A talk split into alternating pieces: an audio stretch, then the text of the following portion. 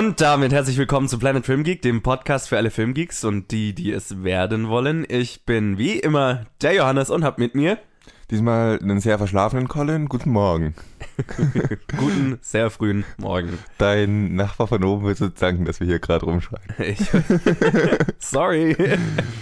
ja, es ist 5 Uhr morgens. Ja, was man nicht alles tut für seine lieben Zuhörer.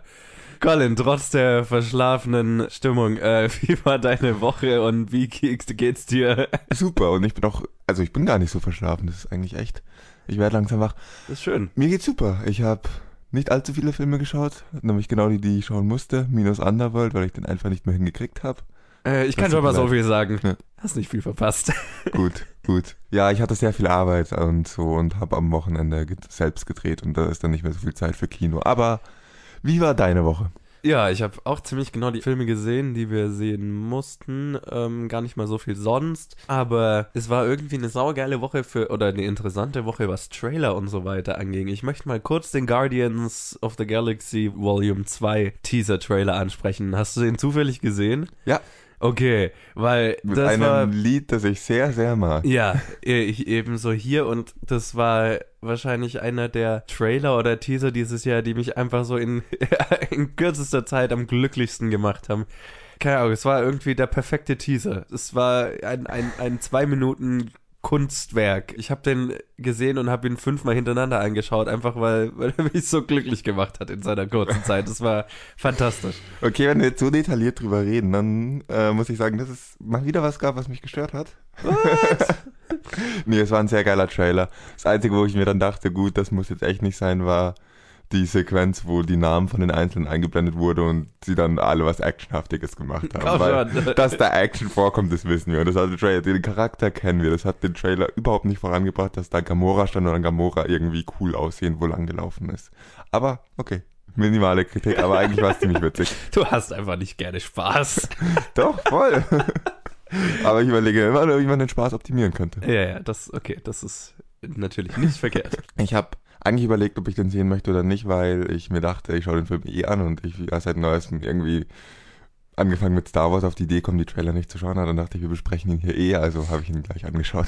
und dann gab es noch so zwei andere Trailer, die rausgekommen sind, zum Beispiel Die Mumie, den ich ganz lustig fand, weil ich gemerkt habe, ich habe Tom Cruise noch nie schreien gehört und ich weiß nicht, ob ich es jemals wieder hören will, weil Tom Cruise hat wahrscheinlich den merkwürdigsten Schrei, den ich jemals gehört habe.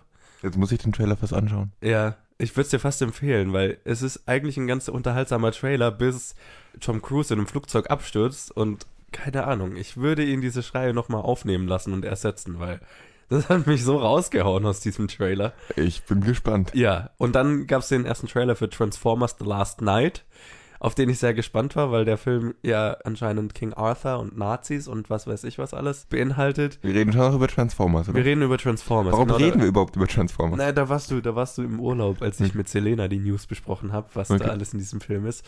Und ich war sehr enttäuscht, dass der Trailer zeigt zwar so ein paar Ritter auf Pferden und irgendwelche Transformer-Drachen, und dann auch irgendwie ein Nazi-Gebäude, das in die Luft fliegt, aber mehr Verbindung zieht er dazu nicht. Und es war eigentlich ein ziemlich öder und langweiliger Trailer.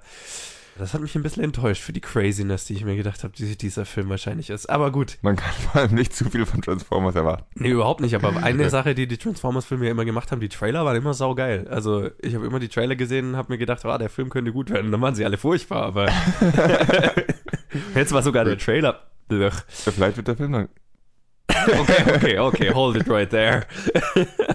Let's do this. Yo. Ja, und wie immer fangen wir an mit, oder was heißt wie immer? Also diese Woche machen wir natürlich wieder unsere altbekannte Struktur. Ich fand die Würfel witzig. Es war ganz unterhaltsam, muss ja. ich schon sagen. Ich glaube, es ist auch gar nicht so verwirrend rausgekommen, wie ich es gedacht hatte. Aber diese Woche ist natürlich wieder alles beim Alten und wir fangen an mit den News und reden über das, was sich in der Filmbranche so getan hat diese Woche und fangen an mit einer News, die ich ganz geil finde. Im Gegensatz zu jeder anderen Episode möchte ich anmerken, dass ich diesmal die News vorher gelesen habe, dass ich das Konzept gestern Abend runtergeladen und angeschaut habe. Schau mich nicht so schockiert an. ich, ich warte drauf, ob du jetzt sagst, nee, Spaß oder nein, ob das nein. ernst war. Vollkommener Ernst. Okay. Vollkommener cool, Ernst. Cool. Also die erste News ist, dass Dan Trachtenberg für ein Houdini-Biopic in Gesprächen ist.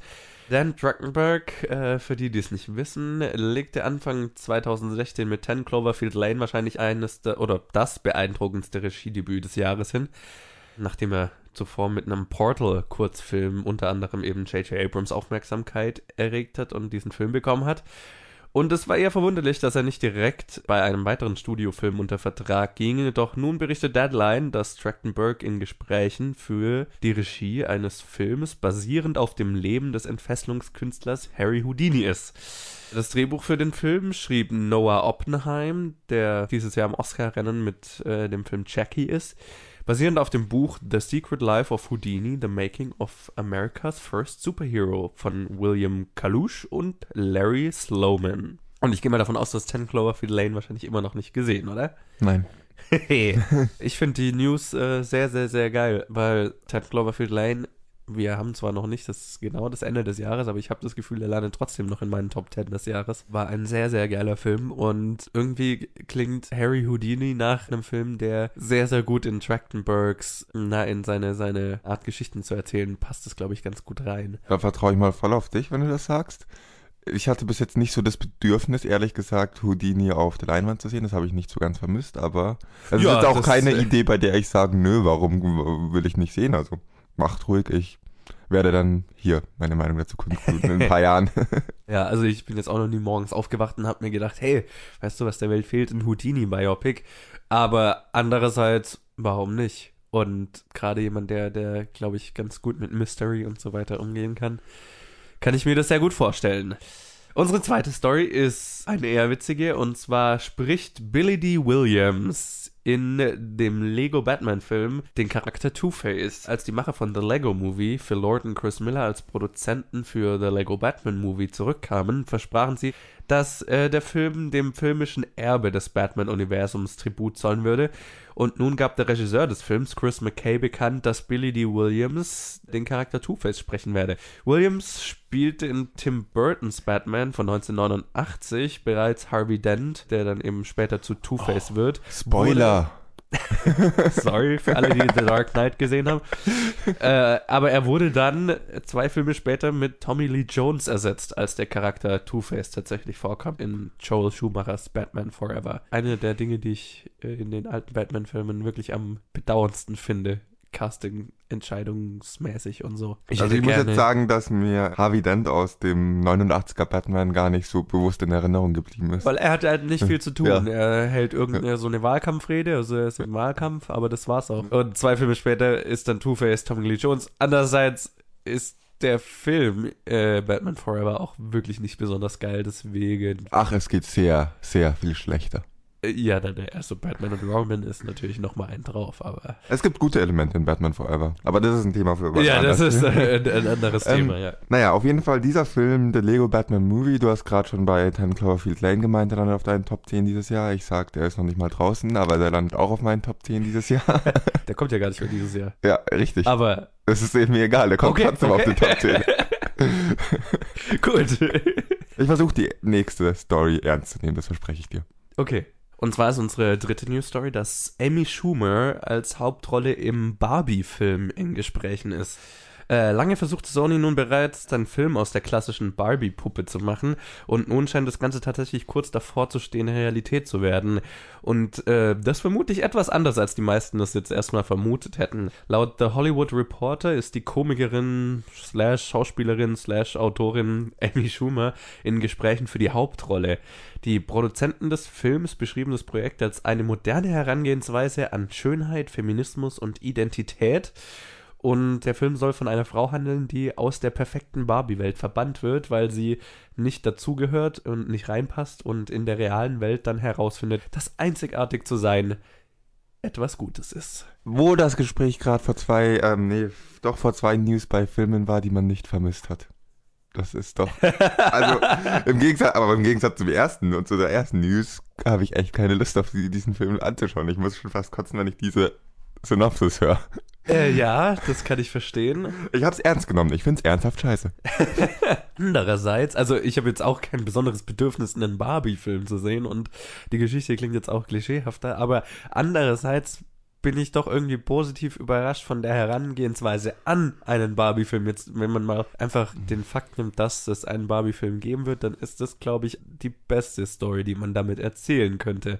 Wo die Barbie-Puppe ja immer so ein bisschen in, in der Kritik ist dafür, dass sie so ein altmodisches Schönheitsideal oder so weiter an junge Mädels weitergibt. Deswegen äh, finde ich es irgendwie gut und lobenswert, dass so ein ganz anderer Weg damit gegangen wird. Nicht, dass ich den Film jetzt irgendwie besonders Findest sehen du müsste. wirklich, dass eine Frau, die aus ihrer Welt verbannt wird, weil sie nicht dazugehört und in einer anderen Welt rausfindet, dass einzigartig was Gutes ist, eine originelle oder oder nein, du sagst nein, was Neues. Nein. Eine neue Herangehensweise. Findest du das wirklich eine neue Herangehensweise? Das ist eine neue Herangehensweise an die Barbie-Puppe, okay. wo du natürlich auch nur einfach einen Prinzessinnen, Feen, bla bla bla Film machen könntest. Ja gut, ich habe da nicht mit, so viel Ahnung von mit Barbie. Mit lauter Models und was weiß ich, als, als Barbie-Charaktere. Also Amy Schumer ist jetzt eine der letzten Schauspielerinnen, die ich jetzt in der Rolle gesehen hätte und also ich habe jetzt von ihrer Comedy nicht so viel gesehen, deswegen kann ich dazu viel nicht, so viel nicht dazu sagen. Aber ihr Film Trainwreck, der war ganz unterhaltsam. Und äh, auch so, was ich so sonst von ihr gesehen habe, war, fand ich, finde ich ganz lustig. Kann sie mir jetzt noch nicht so wirklich in einem Kinderfilm vorstellen. Ähm, wir werden es zwangsläufig irgendwann sehen. Irgendwann werden wir es sehen. Ja, und unsere letzte. Um zu zeigen, dass es noch schlimmer geht. Genau, unsere letzte News Story habe ich ganz speziell für Colin rausgesucht. Nämlich nimmt Collins absolutes Lieblingsprojekt der letzten Jahre weiter Fahrt auf, nämlich der Detective Pikachu Live-Action-Pokémon-Film. Und zwar hat der einen Regisseur gefunden. Und zwar Rob Letterman, der zuletzt Goosebumps gemacht hat. Der wurde für das Projekt verpflichtet. Noch ist nicht wirklich bekannt, wovon genau der Film handeln soll, außer dass er eben erst auf dem Det Detective Pikachu Videospiel basiert. Nicole Perlman und Alex Hirsch arbeiten zurzeit am Drehbuch. Mehr wissen wir aber auch noch nicht. Aber hey, der Film hat einen Regisseur. Yay. Wenn dieser Film gut wird, dann komme ich zu der Episode, wo wir ihn besprechen in Pikachu-Kostüm. Da die Zuhörer nichts davon haben, sondern nur du ist es vielleicht nicht sehr tief, aber man kann es fotografieren und auf Twitter stellen. Ich, ich, ich habe letztes Mal mich schon dazu geäußert, dass ich mich nicht, nicht, nicht mehr weiter dazu äußern möchte. Was für eine Idee ich diesen Film finde. und was alles damit falsch daran ist, aber. Aber hast du von, also hast du Goosebumps zum Beispiel gesehen? Ähm, nein, habe ich nicht. Äh, ja, das ist tatsächlich auch einer, den ich verpasst habe im Kino, den ich aber eigentlich ganz gern sehen wollte, weil der ganz unterhaltsam aus aussah. Ich habe tatsächlich aber nicht allzu viel Gutes über den Film gehört. Ja, ich habe auch viel Mittelmäßiges gehört, aber ich glaube, ich werde ihn mir irgendwann auf jeden Fall noch anschauen, einfach weil ich die Bücher auch als Kind gelesen habe und äh, das, glaube ich, äh, der Film an sich jetzt erstmal ganz unterhaltsam aussah. Aber vom Regisseur habe ich selber deswegen äh, auch noch nicht so viel gehört, deswegen kann ich zu ihm auch gar nicht so viel sagen zu der Idee von Detective Pikachu und so weiter haben wir, glaube ich, auch ganz gut, gut hm. genug gesagt ja. in, in, vorherigen Episoden. Ja. Ich habe auch keine Ahnung, wie dieses Konzept funktionieren soll. Bin positiv erstmal eingestimmt wegen den Autoren, die an dem Film hocken, weil. Ja, das ist das einzige Positive an den News. Aber Nicole trotzdem. Perlman hat an Guardians of the Galaxy gearbeitet. Aber bevor ich nicht einen Trailer gesehen habe, ja, habe ich keine Ahnung, wie das funktionieren soll. Ich habe Angst vor dem Trailer. Das nehme ich jetzt mal als Schlusswort und würde sagen, wir machen weiter, oder? Können wir machen, ja. ja, und wir machen weiter mit der Challenge, die diese Woche wieder von Tim kam. Danke, Tim, für die. Ich bin gespannt, welches Wort du jetzt wählst. Ich habe gerade nach einem Wort gesucht, das irgendwie den Film oder meine Erfahrung mit dem Film in einem Wort zusammenfasst, aber mir fällt kein passendes ein, deswegen. Danke, Tim. Danke, für die, Tim, für die Challenge. Genau. Tim hatte uns Braindead aufgegeben als äh, Film, den wir beide schauen mussten. Braindead ist von Peter Jackson, einer seiner ersten Filme mit einem Haufen neuseeländischen Schauspielern, die ich jetzt nicht erwähnen brauche, weil man die sonst nirgendwoher so wirklich kennt. Der Film handelt von einem Typ, der... Ja, Colin, wovon handelt der Film eigentlich? Blut und Zombies. Äh, ja, auch. Also, nachdem eine sogenannte Red Monkey die Mutter von einem eher sehr mutterbezogenen Sohn beißt und diese dann im Laufe der Zeit ein bisschen weiter noch mehr Leute beißt, sperrt er sie alle in seinen Keller, lässt sie aber ab und zu raus, um sie irgendwie sie im Esszimmer zu bewirten und mit einem Zombie-Baby, das entsteht, nachdem zwei Zombies ich habe schon richtig verstanden, dass die beiden Zombies die Eltern sind davon. Ja. Dass die dann auf dem ich weiß nicht, ob das jugendfrei ist, aber egal. Die Zombies haben Sex auf dem Esstisch und einen Tag später wird das Baby geboren. So ungefähr. Das ging echt schnell. Yep. Aber dieses Baby bringt er dann auch in seinem Kinderwagen mal auf den Spielplatz und so weiter. und plötzlich geht es nur noch darum, Leute möglichst kreativ umzubringen. Weil dann schmeißt sein Onkel eine Party in dem Haus und dann werden die Zombies aus dem Keller gelassen und dann eskaliert das Ganze. Yes. Und dann kommt zu einer der Szenen, die man wahrscheinlich aus dem Film am allermeisten kennt, mit dem Ja. Rasenmäher und so weiter. Ja. Ich glaube nicht, dass Peter Jackson da saß und dachte, hey, ich habe eine saugeile Story-Idee, lass uns Brain Dead machen, sondern er dachte ja, wie kann ich möglichst viele Leute möglichst kreativ umbringen und dabei möglichst viel Blut verspritzen und es irgendwie noch witzig machen.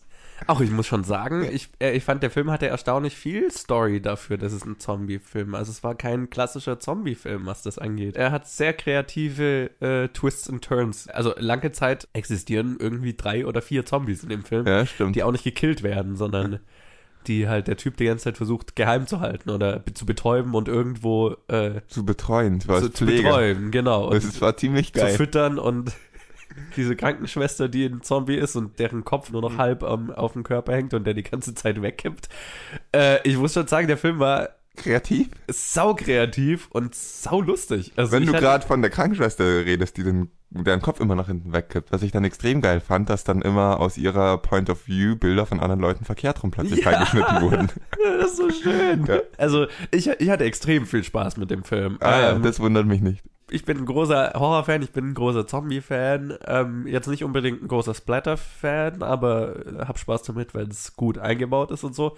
Äh, Ich habe mich so ein bisschen ein- äh, erinnert gefühlt an Robert Rodriguez El Mariachi, so von der von der Rohheit her und von der Machart des Films. Also beides äh, relative Erstlingswerke von den jeweiligen Regisseuren und beide sehr sehr roh vom Look her, also inklusive der Zoom, Zoom-Optiken, die die ganze Zeit verwendet werden und diesen unfassbar weitwinkligen Nahaufnahmen und so.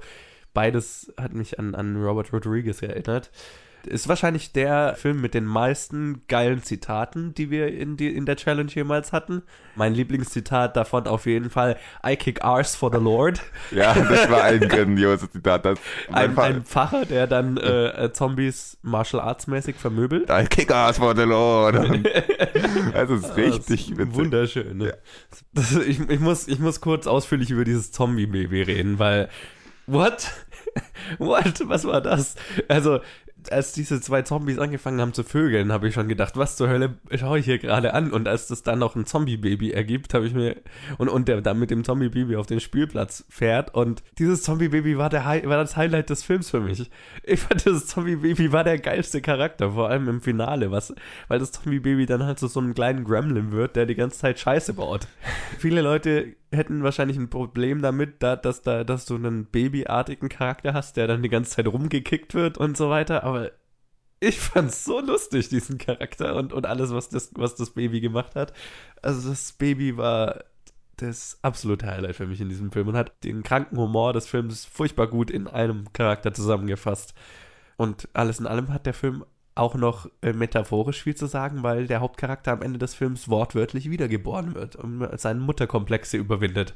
Eine sehr kreative Art und Weise, diese Art von Geschichte zu erzählen. Also ich hatte extrem viel Spaß damit. Man merkt's dir kaum an. Ich hatte nicht ganz so viel Spaß. Also ich war geteilter Meinung.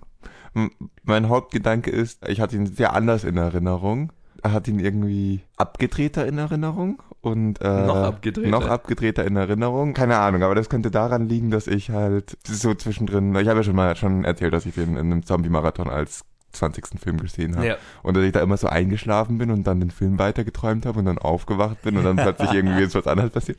Ich bin halt so zum Beispiel, zum Beispiel bin ich eingeschlafen, als die im Zoo waren. Okay. Am Anfang, als es noch eine, im besten Fall eine romantische Komödie ist, der Ja. Film. Und dann wache ich auf und das Zombie-Baby springt aus irgendeiner Person raus und denkt nur, was? Wie bin ich hierher gekommen?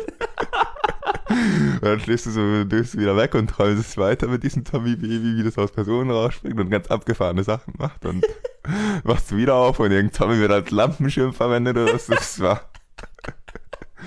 Das war eine sehr interessante Erfahrung. Trotzdem wollte ich ihn ja unbedingt nur nochmal sehen, dass ich auch sehe, was eigentlich der Film ist und was ich geträumt habe. Ich habe dann jetzt mal, um beim Film zu bleiben, wie gesagt, eine geteilte Meinung. Ein Großteil des Films fällt für mich wirklich unter die Kategorie kann man machen, muss man aber nicht. Mir war's sehr oft zu viel. Okay. Ja, kann ich auch voll verstehen. Also, bei den witzigen Stellen musste ich immer wahnsinnig lachen. Die waren wirklich, wirklich gut. Aber dazwischen war einfach zu oft und zu viel, einfach nur zu, too much. Aber ich muss wirklich Peter Jackson Respekt dafür zollen, dass er da wahrscheinlich irgendwie drei Monate mit irgendeinem anderen Typen da am Tisch saß. Wie könnte man noch Leute umbringen? Hey, man könnte den Kopf abpacken und einen Gartenzwerg in den Hals stecken. Hey, man könnte so ist das machen. Hey, man könnte so und so machen. Also wirklich gute Ideen dabei, aber kind of Mr. Marker, bitte. Kind of just. Dieser Film hat weit übertrieben. Was, was natürlich irgendwie ihn auch so einzigartig macht und ich glaube deswegen auch wirklich von anderen Splatterfilmen unterscheidet. Und hätte er es nicht so weit getrieben, würde es ein sehr vergessbarer Film bleiben. Aber, also ich finde es gut, dass es so übertrieben hat. Das soll ja. ich nicht falsch verstehen. Trotzdem, ja. ja. Ich meine, der Film lebt komplett ja. über seinen Humor und ja. seine übertriebene Art und Weise. Also und das ist gut und das ist gut rübergebracht. Trotzdem bin ich ja auch eher der Meinung, dass Gewalt und Gewaltdarstellung effektiver ist, wenn sie nicht im Frame ist. Aber, aber das, das, das nimmt der Film als Regel und beschließt diese Regel mit dem Auto zu überfahren, nochmal den Rückwärtsgang einzuverlegen, noch dreimal drüber zu fahren.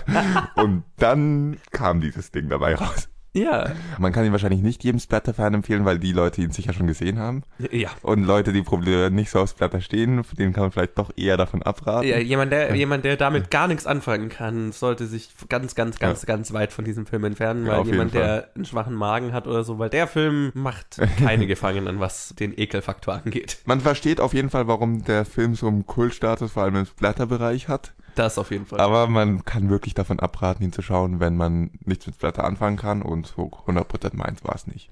Wobei es sehr kreativ und witzig war. Ja. Also nochmal danke, Tim, für die Challenge. Ja, ähm, auch von mir danke. Und das ist ein ernst gemeintes Danke. Und dann ist natürlich jetzt die Frage, was wir als nächstes machen. Und unsere nächste Challenge kommt dann wieder von Nadja. Es ist, glaube ich, das komplette Gegenteil dieses Films. und zwar der Film Müllers Büro. Was weißt du über den Film? Nichts. Ich glaube, es geht um Müllers Büro. Wahrscheinlich. Es geht also, wahrscheinlich um ein Büro, das einem Müller gehört. Soll ich mal kurz so ein paar Eckdaten nachschauen? Das wäre fantastisch. 1986 wurde der gedreht. Mhm. Regie haben Nicky List und Hans Selikowski geführt. Aha. Ist ein österreichischer Film. Private Detective Max Müller and his assistant Larry try to solve a crime but find themselves in strange bars and women. ich finde den Satz find themselves in strange bars and women geil. Ja, ich freue mich auf den Film. Ich, ich, bin auf jeden Fall gespannt, ja. Also, vielen Dank, Nadja. Ähm, wir reden dann nächste Woche drüber und ich bin sehr gespannt. Ich auch. Weiter geht's mit. Mit dem Kino der Woche. Yay! mehr Energie, mehr Begeisterung bitte. Yay! Sorry. Okay, jetzt ist mein Nachbar wach. genau, wir reden über die Filme, die letzte Woche rausgekommen sind. Und das waren zwei, von denen äh, du einen gesehen hast. Mhm. Und zwar Sully haben wir beide gesehen. Mhm. Das heißt, ich würde sagen, wir fangen mit Underworld Blood Wars an. Das ist der zweite. Endlich lernst du es. Endlich verstehst du es. so, und zwar ist es Underworld Blood Wars, der fünfte Teil in der Underworld-Reihe unter der Regie von Anna Förster, die viel Outlander und Criminal Minds gemacht hat, mit Kate Beckinsale, die in den anderen Underworld-Filmen war, Theo James aus Divergent und Underworld Awakening, Charles Dance aus Game of Thrones und Ghostbusters, Tobias Menzies aus Game of Thrones und Outlander. Und der Film handelt wie immer von Celine, gespielt von Kate Beckinsale, die erneut in den ewigen Krieg zwischen Vampiren und Lykanern gezogen wird, als beide Seiten Jagd auf sie machen. Wie kann man im ewigen Krieg sein? Würde denn nicht irgendwer irgendwann gewinnen? Egal, jetzt habe ich. Ja, und irgendwie wurde der Krieg auch mehrmals gelöst oder auch mehr oder weniger nicht gelöst. Also ich habe ja letzte Woche schon gesagt, uh, Underworld ist eines meiner absoluten Guilty Movie Pleasure Franchises. Mit den meisten der Underworld-Filmen kann ich immer sehr, sehr viel Spaß haben. Aber genau wie die Resident Evil-Reihe hat dieser Film definitiv den Punkt verpasst, wo man das Ganze hätte abschließen sollen. Und der Film hat das nur bekräftigt. Äh, meine einzige Notiz, die ich der, nach dem Film hatte, war so, yo, das war enttäuschend. Ich hatte mit Underworld 5 exakt das gleiche Problem, das ich vor drei Jahren oder so mit Resident Evil 5 hatte, als der rauskam, dass der Film eigentlich keinen Grund hat zu existieren. Ach, das fällt dir erst nachher auf. Nein, ich meine auch, ich meine, er hätte ja die Story irgendwie interessant weiterspinnen können oder so, aber die Story war theoretisch erstmal abgeschlossen und der Film macht halt ein neues Fass auf mit ganz vielen Dingen, die halt, die man schon aus den anderen Underworld-Filmen kennt. Also Die Lykaner haben halt einen neuen Anführer und sind stärker denn je und die Vampire fühlen sich bedroht. Du meinst stärker als je, als immer, wenn man sonst stärker als je war? Ja, genau. Okay. als die fünfmal davor, die sie stärker denn je waren und eine Bedrohung dargestellt haben. Und der Film versucht schon so, die Mythologie der vorherigen Filme so weiter zu spinnen. Ich werde jetzt nicht spoilern, wie für andere eventuelle Fans des Franchises, die den Film vielleicht sehen wollen. Aber alles, was der Film mit der Mythologie macht, fühlt sich halt sehr aufgesetzt an und sehr unnötig und sehr na, das Franchise hat den Jumping the Shark Point schon, schon. Es war schon tot und ist jetzt untot geworden? ist so ungefähr. Äh, man hat im Film angemerkt, okay, wir haben eigentlich nichts Neues zu erzählen, also erzählen wir viel, was, was bekannt ist und setzen dem Ganzen noch so ein bisschen mehr drauf, indem Celine noch mehr Kräfte quasi gewinnt, in, weil sie bei so einem anderen Vampir-Clan unterkommt, den man noch nie zuvor gesehen hat und die machen halt so ein Ritual, wo man sich dann quasi teleportieren kann. Aber nicht die Kallens, oder? Nein, natürlich nicht. Oh, schade. die sind wahrscheinlich schon tot in dem Krieg.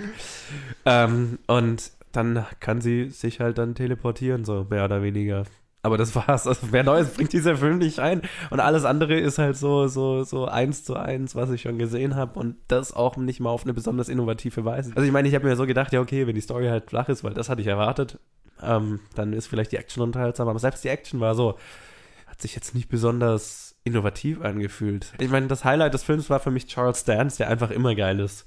Egal, ob er in, in Game of Thrones ist oder in, in anderen Produktionen. Charles Dance ist immer geil und Spoiler Alert für die zwei Leute, die den Film sehen wollen. Äh, er stirbt halt gleich. Äh, Ey, ich wollte mir noch anschauen. Und ab da war es halt irgendwie. Ich meine, Kate Beckinsale spielt ihre Rolle gut, aber die hat halt auch, kann halt auch nichts mehr dazu machen, als das Drehbuch ergibt. Und das ist nicht viel. Also spielt sie, was sie die anderen vier Filme auch schon gespielt hat. Es war enttäuschend. Und äh, das Boxoffice zeigt auch, dass ich glaube, dass es hoffentlich der letzte Film des Franchises ist, zumindest für eine ganze Weile, bis man das Ganze mal auf innovative Art und Weise neu erzählen kann. Mehr habe ich dazu gar nicht zu sagen. Ja, es klingt nicht so, als hätte ich was verpasst. Absolut nicht. Machen wir weiter mit Sully. Genau. Sully ist der neue Film von Clint Eastwood, der American Sniper und Gran Torino zuletzt gemacht hat und ist mit Tom Hanks, zuletzt war der in Inferno und Bridge of Spies, und Aaron Eckhart aus The Dark Knight und London Has Fallen und Laura Linney aus Teenage Mutant Ninja Turtles 2 und Mr. Holmes und behandelt die wahre Geschichte äh, des Piloten Chesley Sullenberger, der sein Flugzeug nach einem Vogelschlag erfolgreich auf dem Hudson River mitten in New York notlandete, bekannt als das Miracle on the Hudson. Colin, aber jetzt darfst du Yo. dazu beitragen. Wie fandest du den Film? Naja, Miracle on the Hudson heißt ja deswegen, weil alle überlebt haben, was ich da noch dazu sagen will. Genau, also es war eine absolut perfekte Wasserlandung. Ja. Gut, ich habe ja schon vor letzter Episode, müsste es gewesen sein, ja, letzte Episode gesagt, dass ich Angst habe, dass das ein bisschen, dass das unter demselben Syndrom leidet wie Floyd. Ja, es ist anscheinend zweimal eine sehr ähnlich wahre Geschichte. Dass es der gleiche Film ist, würde ich aber nicht sagen, nicht sagen. Die haben den Film durchaus anders aufgezogen. Sie haben ihn, finde ich, besser aufgezogen als Floyd. Trotzdem ist für mich das Grundproblem noch existent. Das Spannende an der Story, wenn man jetzt nicht, also nicht die Story im Film anschaut, sondern die Story, die passiert ist. Das Spannende daran ist der Flugzeugabsturz. Ja. Und das ist die Prämisse vom Film. Das ist schon passiert. Ja. Und was wir sehen ist, was die Story ist, ist eigentlich so das Nachspiel. Das hatten wir ganz extrem in Flight, weil da wirklich am Anfang Flugzeugabsturz war und dann eineinhalb Stunden lang Verhandlungen. Und äh, Sully hat das irgendwie gut aufgelöst. Die haben am Anfang zwar Flugzeugszenen gezeigt und sie haben immer mehrere unterschiedliche Flugzeugszenen gezeigt. Sie haben öfters Szenen gezeigt, die aus Visionen und Albträumen von Sully kommen und über Flashbacks haben sie aber auch irgendwie so nach und nach erst alles vom Flugzeugabsturz gezeigt. Das heißt, man hatte, hatte auch weiter hinten im Film noch, noch diesen durchaus relevanten Teil so versucht in die Dramaturgie mit einzuflechten. Also das haben sie sehr gut versucht zum Gang. So ganz, äh, so ganz haben sie es, glaube ich, meiner Meinung nach doch nicht umschifft. Also äh, wie es sich jetzt anfühlt, äh, der Film beginnt mit Verhandlungen werden aufgenommen. Ähm, es wird die Frage in den Raum geworfen, ob Sally schuld ist an dem Ganzen, ob er falsch gehandelt hat, ob er zurück zum Flughafen hätte fliegen können. Dann sieht man einen recht langen Block, dazu möchte ich gleich nochmal genauer kommen zu diesem Block, sieht man den Flugzeugabsturz aus allen möglichen Perspektiven, vom Kontrollturm, von Passagieren und so weiter. Und dann sieht man, hat man nochmal Verhandlungen am Ende. So gefühlt. Die Story hat nicht so ganz zusammengefunden. Da ich das ja vorher schon befürchtet habe, war ich deswegen nicht so enttäuscht, sondern war eher überrascht, wie gut sie es versucht haben. Und jetzt muss ich eher doch mal noch was Positives über den Film sagen, diesen Block im, vom Flugzeugabsturz. aus den unterschiedlichen Sichten. Der hat zwar ein Problem, fand ich, einerseits, da werden radikal Personen aus dem Nichts eingeführt und plötzlich muss man mit ihnen mitfühlen, wie zum Beispiel der Kontrollterror-Mitarbeiter, der damit konfrontiert wird. Der wird nicht vorgestellt, man kennt ihn nicht und plötzlich soll man mit ihm mitfühlen. Es dürfte nicht funktionieren. Es funktioniert erstaunlicherweise ein bisschen. Es würde besser funktionieren, wenn man sie irgendwie eingeführt hätte, aber ist natürlich schwer. Aber ich finde, sie haben wirklich viel aus dem Film rausgeholt, wirklich viel dafür, dass er von der Geschichte her meiner Meinung nach grundlegende Probleme hat, die ihn, die die Geschichte nicht zu einem Film eignen. Ist echt was Gutes draus geworden. Trotzdem würde ich dem Film maximal eine mittelmäßige Note geben, weil er dann doch jetzt auch nicht so ultra spannend ist, weil man halt eigentlich schon weiß, was passiert. Wie, wie ging es dir damit? Ziemlich exakt genauso. Ähm, das Größte, was ich aus dem Film rausgenommen habe, war so der Gedanke, ja, nicht jede Story eignet sich für einen vollen Kinofilm. Ich war so ein bisschen enttäuscht von dem Film, muss ich sagen, weil ähm, du, du, hast völlig recht. Das Interessante an der Story ist der Flugzeugabsturz erstmal. Und ich stimme dir völlig zu. Der Block in der Mitte des Films, wo der Flugzeugabsturz sehr ausführlich behandelt wird, vom Abflug bis zur Notlandung und wie sie dann alle aus dem Wasser gerettet werden und so weiter, das war der spannende, das war der interessante Teil des Films für mich. Und das fand ich auch ganz geil umgesetzt. Hat natürlich immer das Problem, dass man schon exakt weiß, wie es ausgeht, wenn man sich ein bisschen damit beschäftigt hat. Oder auch wenn man einfach voraufgepasst hat beim Film. Der Film versucht halt die Spannung dann dahin zu legen, dass in den Verhandlungen versucht wird, Sully das als menschliches Versagen anzuhängen. Es wird ihm vorgeworfen, er hätte falsch gehandelt, dass er eben noch hätte zum Flughafen zurückkehren können und, und da versucht der Film die Spannung aufzuhängen. Ähm, das hat für mich nur so mittelmäßig funktioniert. Du sprichst es an mit den Charakteren, die einfach random eingeführt werden. Das hat für mich erstaunlich gut funktioniert.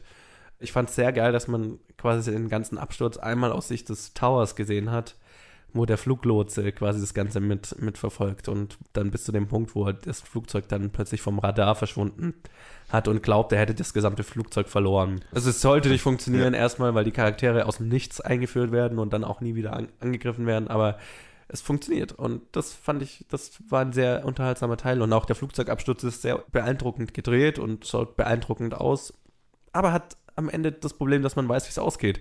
Bei den Verhandlungen, dadurch, dass man weiß, dass das Ganze irgendwie gut ausgeht und dass man, dadurch, dass ich jetzt nie irgendwas Negatives von diesem Piloten, also von Sully selber gehört habe und auch nicht von den Verhandlungen, dass, das, dass er da irgendwie angegriffen wurde, hatte ich immer das Gefühl, das geht gut aus. Und deswegen hatte ich nie so diesen Punkt, wo ich gedacht habe, uh, jetzt wird's spannend, jetzt, äh, äh, jetzt kommt er dran, jetzt könnte er verlieren. Es war halt irgendwie, hat sich für mich alles so hingeplätschert und ich wusste halt am Ende, okay, er geht positiv aus den Verhandlungen hervor von daher konnte der Film so eine, so eine Grundspannung nicht so wirklich aufrechterhalten für mich. Und der Film ist zwar mit 96 Minuten Clint Eastwoods kürzester Film, aber rein vom Fleisch, das da war, hätte der Film meiner Meinung nach noch kürzer sein müssen, rein, um, um, um die Geschichte zu erzählen, ohne sie aufzublasen, unnötig.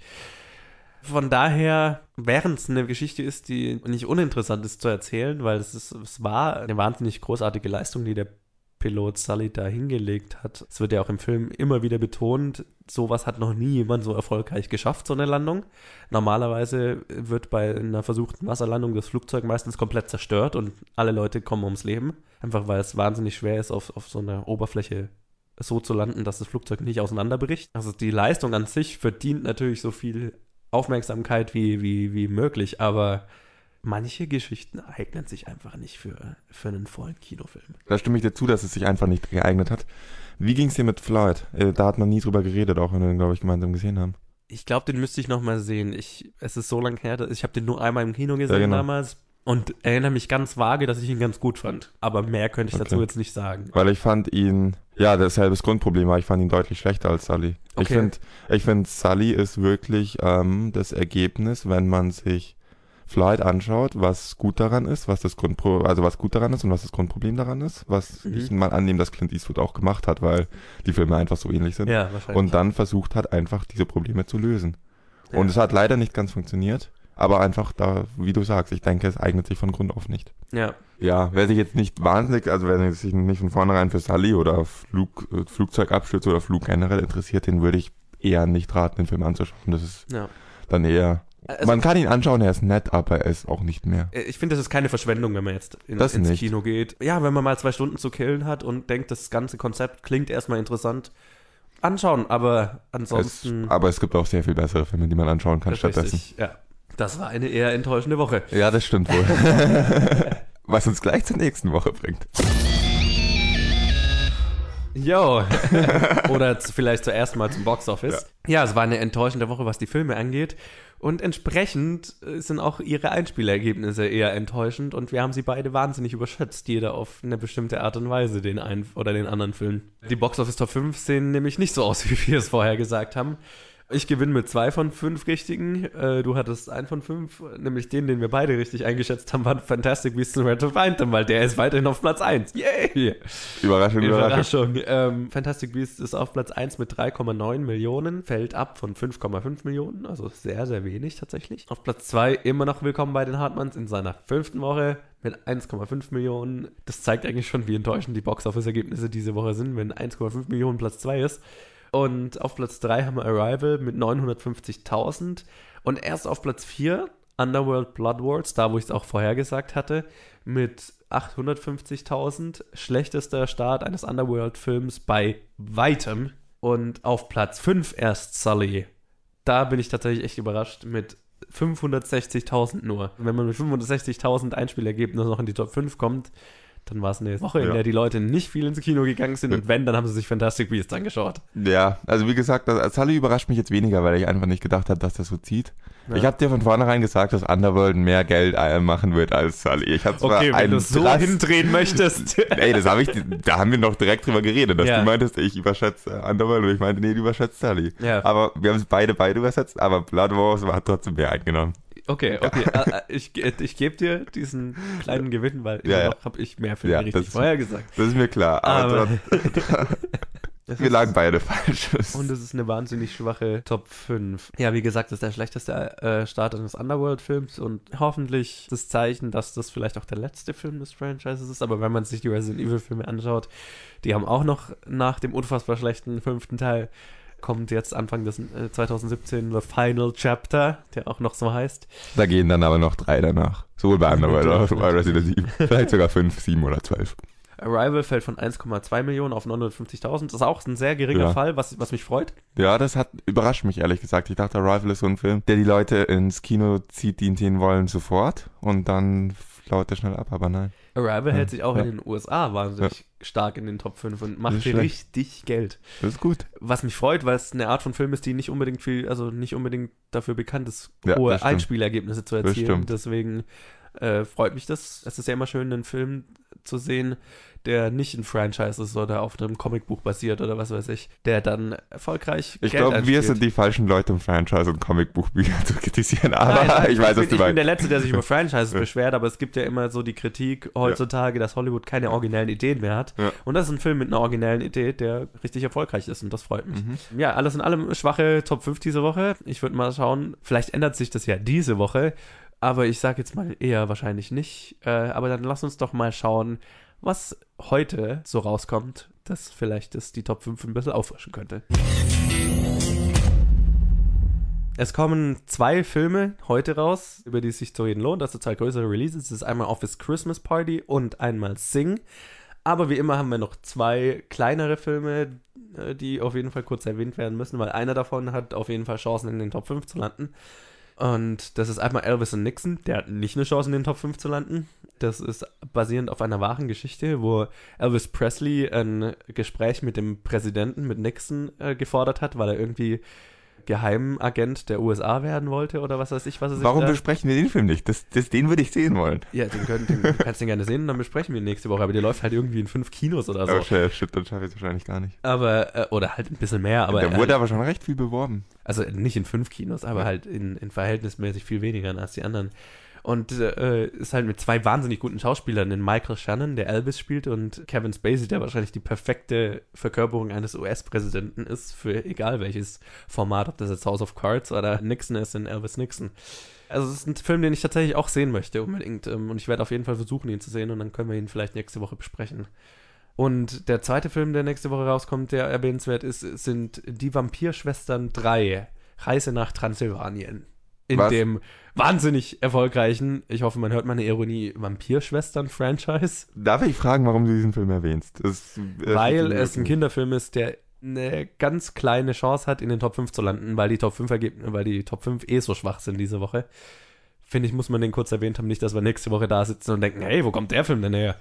Und das ist halt ein Kinderfilm Stimmt. und äh, wenn ein dritter Teil gemacht wird, dann irgendwie auch ein Franchise, das anscheinend in Deutschland irgendwie zieht. Deswegen, Ich glaube trotzdem nicht, dass er in den Top 5 landet. ich auch nicht, aber ich finde, man muss ihn kurz erwähnt haben. Alles klar. So, dann lass uns mal über die relevanten Filme reden. Und zwar Office Christmas Party. Unter der Regie von Josh Gordon und Will Speck, die The Switch und Blades of Glory gemacht haben. Mit einem gigantischen Cast mit unter anderem Jason Bateman, Olivia Munn, T.J. Miller, Jennifer Aniston, Kate McKinnon, Courtney B. Vance, Gillian Bell, Abby Lee und vielen mehr. Und zwar handelt es irgendwie von einem Typ, gespielt von TJ Miller, dessen Abteilung in der Firma von seiner Schwester ist es, glaube ich, Jennifer Aniston, dicht gemacht werden soll. Und die dann eine gigantische Weihnachtsparty schmeißen, um einen Klienten an Bord zu bekommen irgendwie und ihre Abteilung zu retten. Das ist, glaube ich, so die Story. Schaut vom Trailer her aus wie jeder andere Party-Comedy-Film, wenn du mich fragst. Hat für mich genau den gleichen Effekt vom Trailer her, den Mike and Dave Need Wedding Dates hatte und den Bad Moms hatte. Einer davon war eine positive Überraschung, einer davon nicht. Von daher, ich finde, das ist so ein, so ein, na, da, bei dem Film könntest du eine Münze werfen. Ja. Da, du hast keine Chance vorher zu sagen, ob der gut ist oder nicht. Ich bin nicht der Fan von mega Partyfilmen, deswegen ich bin überhaupt nicht der Fan von Partyfilmen, aber es gibt doch gute. es gibt auch gute, ja. Und wir werden sehen, was das wird. Oder einer von uns wird es vielleicht sehen. Ich glaube, wir sollten uns diesmal die Filme Ich aufteilen. glaube, wir- es macht Sinn, es Ja. diese Woche ich will mich aufzuteilen. nicht durch zwei potenziell sehr schlechte Filme. Ja, der zweite Film ist Sing unter der Regie von Garth Jennings, der Hitchhiker's Guide to the Galaxy gemacht hat, und Christopher Lord, Lord, Lordley, Lordelet, Lordlet? Wichtige Frage. Welchen Hitchhiker's Guide to Galaxy? Den neuen, glaube ich. Den bekannten? Ja. Gut, okay. ist ein animierter Film mit den Stimmen von Matthew McConaughey, Reese Witherspoon, Seth MacFarlane, Scarlett Johansson, John C. Reilly, Taron Egerton, Leslie Jones und vielen mehr und handelt von einem Koala, der irgendwie ein, der ein Theater hat und das finanzielle Probleme hat und der dann eine Gesangsshow auf die Bühne stellt, um auch irgendwie sein Theater zu retten und dann ganz viele Tiere hat, die da teilnehmen. Bei so großen Namen für so eine dämliche Prämisse, sorry. Also könnte auch sehr süß sein, aber im Trailer sieht es eher dämlich aus. Erinnert mich sehr an Trolls und der ganze Film erinnert mich an ein Trolls Zootopia Crossover. Muss ich ehrlich sagen, also der Trailer. Ja, also der Film ist von Illumination Entertainment, also die, die auch zum, dieses Jahr Secret Life of Pets gemacht haben, Mhm. was mich nicht hoffen lässt. Ja, passt schon. Die haben mal gute, mal schlechte Filme. Ja, ja. Das ist genau das gleiche wie Office Christmas Party. Du kannst eine Münze werfen, ob der Mhm. gut oder schlecht ist. Deswegen, wie wollen wir das machen? Wie lass wollen uns, wir die Filme lass uns eine aufteilen? Münze werfen, jetzt wo du es dauernd sagst. lass uns einfach mal eine Münze werfen, ja, weiß schon. Ich habe Okay. ehrlich gesagt auf beide Filme keinen Bock. Ich weiß nicht, wie es dir geht. Achtung. Kopfparty, äh, Zahl, Sing. Okay. Zahl. Das heißt, du schaust Sing. Oh Gott. Das wäre aber auch mit anderen Filmen eine Reaktion. Welcher ist denn kürzer? Wahrscheinlich Sing. Office Christmas Party ist um drei Minuten kürzer. Okay, ich schaue mir auf jeden Fall Office Christmas Party an und du schaust dir Sing an, was ganz gut passt, weil du der größere Animationsfan von uns beiden bist. Ja, aber, Ich nicht der größere Partyfilm-Fan, aber aber der letzte Animationsfilm, den ich auf dieser Basis anschauen soll, musste, war schon so scheiße ist. Und ein scheiß Animationsfilm ist echt schwerer zu ertragen manchmal als ein scheiß Partyfilm. ja, das ist richtig. So ein Partyfilm kannst du einfach besser ausblenden. Ja. Lass uns beide noch versuchen, Elvis und Nixon zu schauen. Ja. Dann hätten wir auch einen guten Ja. Film vielleicht, über den wir Probieren nächste wir. Woche reden. Probieren wir es. Aber dann lass uns doch mal unsere Vorhersagen machen, wie die Top 50 verändert werden. Und da du verloren hast, please start. Einer der Filme ist in Norwegen schon mal rausgekommen. das ist kein gutes Referenzland für uns, aber es ist generell, sonst gab es noch kein Release von keinem der beiden Filme. Wir haben keinerlei Daten. Ja. Außer dass ähm, Singen sehr viel mehr Kinos läuft als in ungefähr 100 Kinos mehr und ein Kinderfilm ist, wird. Ja, also Aber das andere ist ein Partyfilm, das zieht halt auch. Platz 1 bleibt Fantastic Beasts and Where to Find Them. Platz 2 ist Sing. Platz 3 ist äh, Office Christmas Party. Platz 4 ist dann Willkommen bei den Hartmanns. Und Platz 5 ist Arrival oder Vampirschwestern. das ist die Frage. Ich möchte Arrival sagen, aber ich glaube, ich setze eher auf Vampirschwestern. Ja, das ist exakt die Top 5, die ich gesagt hätte. Ja gut, dann wird's wahrscheinlich, sei beruhigt, ich werde nämlich falsch liegen mal wieder. Die Frage, was ich anders mache. Also ich finde auch Fantastic Beasts muss auf Platz 1 bleiben. Sing ist absolut Platz 2, läuft in genug Kinos, ist ein Kinderfilm, wird sich auf jeden Fall rechnen. Platz 3 muss Office Christmas Party sein. Ähm, wenn äh, Willkommen bei den Hartmanns nochmal so um die gleiche Zahl fällt, dann ist es bei knapp einer Million oder knapp darunter. Ich sag mal, die Vampirschwestern haben sich so verkackt, hoffentlich mit den letzten zwei Filmen, dass keiner den neuen Film anschaut und dann mache ich Arrival auf Platz 5. Ja gut, das wäre auch eher das, was ich gemacht hätte. Ich yeah. bin mir relativ sicher, dass du recht hast, aber... Also von meinem Bauchgefühl sagt, dass du recht haben musst, aber die Mathe sagt, dass man vier Schwestern mehr macht, aber ja. meine mathematische Vorangehensweise bei diesem Zeug hat so gut funktioniert bisher, dass ich darauf eigentlich eher nicht vertraue. Okay. Machen wir weiter. I'm ready. Challenge me, bitch. äh, ja, äh, wie immer ist unser vorletztes Segment die Bad Movie Synopsis, in der letztes, einer. oder? Unser letztes Segment, ja, genau. Die Bad Movie Synopsis, wo einer dem anderen einen Film so schlecht wie möglich beschreiben muss und der hat dann drei Minuten Zeit, ihn zu erraten und darf dafür ja Nein-Fragen stellen. Ich äh, wollte eigentlich mal fragen, hast du nicht am Anfang, als wir den Podcast geplant haben, gemeint, man könnte eine Tabelle führen und Punktzahlen und so weiter? Ja, könnte man machen. Inzwischen bin ich davon nicht mehr so begeistert. Deswegen ich, gut, jetzt war ich gerade arrogant, jetzt werde ich eine richtig schwere Synopsis kriegen, nicht draufkommen. Ja, ich, ich habe es noch nicht geschafft, eine neue zu schreiben, deswegen nehme ich eine, die ich eben schon hatte. Das mhm. heißt, die ist jetzt noch nicht auf deinem exzellenten Prinzip basierend. Hau raus. Die Zeit läuft, wenn ich fertig gelesen habe. Mhm. Ein Krimineller erzählt einem Zollbeamten eine Geschichte. Es ist zu früh für Bad Movie Synopsis. Ein Krimineller erzählt einem Zollbeamten eine Geschichte. Jo. Spielt auf der Erde, den nehme ich mal an. Yes. In unserer, in der Gegenwart. Yes, ja. Also, gut. Ja. Im, ich sag mal im 20. Jahrhundert. Ja. Ähm, wurde auch im 20. Jahrhundert gedreht? Ja. Spielt ähm, in den USA? Krimineller erzählt einem Grenzbeamten eine Geschichte. Eine Geschichte aus seinem Leben? Ähm, ja. Ein ja. Ist, die, ist das, er dem die Geschichte erzählt, ähm, tatsächlich der ja Großteil der Handlung des Films? Ja. Also es ist nicht Fantastic Beasts and Werte Nein. oh fuck. Kriminelle, Kriminelle, Kriminelle. Oh fuck. Ist das. Hat das irgendwas mit. Das ist nicht Catch Me If You Can, oder? Nein. Nee, das hat jetzt ja auch kein Zollbeamter. keine Ach, keine Ahnung, ich stehe gerade auf dem Schlauch. ähm, wurde der Film in den 90ern gedreht? Ja. Okay. Kriminelle. Hat, äh, ist der Kriminelle, hat der Mord begangen? Auch, ja. Kommt der aus USA? Der, der Kriminelle? Ja. Ähm, Du meinst, ob er in den USA geboren ist ja. oder nein? Aber er ist da aufgewachsen. Oder wohnt da? Das ist eine gute Frage. Ich sag mal, er, er, er lebt jetzt da, aber ich glaube nicht, er ist nicht dort aufgewachsen. Gut. Ach du Scheiße. Also er hat, er hat Mord begangen, das war. Ja. Gut. Ach Scheiße. Äh, man sollte echt nicht so arrogant sein. Ein Krimineller erzählt einem Zollbeamten. Ach, genau. Es wird wahrscheinlich so einfach sein, wenn ich drauf. Ich, ja. Noch 30 Sekunden. Fuck. Ah. Ja, gut, ich habe keine Ideen. Lehrerkopf, hau raus. Ja, das Gefühl kenne ich nur zu gut. Animiert? Animiert? Nein, wäre okay. Live-Action. The Usual Suspects. Oh fuck. Oh fuck. Ist der in den 90ern gedreht? 95 rausgekommen. Oh. Ich hatte ihn früher eingestuft. Ja, ich freue mich. Gratuliere. Meine Rache wird fürchterlich sein. ich werde diesmal mir eine, also für nächstes Mal eine Plot-Synopsis vorbereiten und nicht spontan Ach du Scheiße. Na, wobei, die, die, die du spontan machst, sind eigentlich die schlimmeren. Von daher. okay. ich glaube, die okay. habe ich lieber nicht erraten. Ich werde weiterhin meine Synopsis spontan machen. oh mein Gott, nein. The Usual Suspect ist 95? Das geht doch nicht. ja, gut. Ja, ich freue mich. Lass uns diese wunderbare Episode, die yeah. jetzt noch so viel besser geworden ist, zu Ende bringen. Okay, bringen wir sie zu Ende.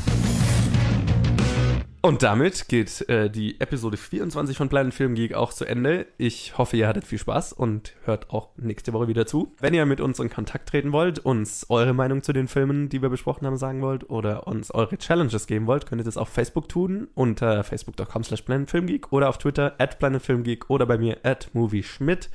Und wenn ihr uns auf iTunes hört, dann lasst uns doch mal eine Bewertung und ein Review da oder nur eine Bewertung. Das hilft uns sehr viel weiter und bringt uns nur noch näher an die Charts, die wir erreichen wollen. Und äh, auf Soundcloud oder Stitcher genau das gleiche. Aber wie immer extra auf iTunes, weil das sind die recht wichtigen Charts. In dem Sinne, ich hoffe, ihr hört nächste Woche wieder zu. Bis dann. What he said und This is Planet Film Geek.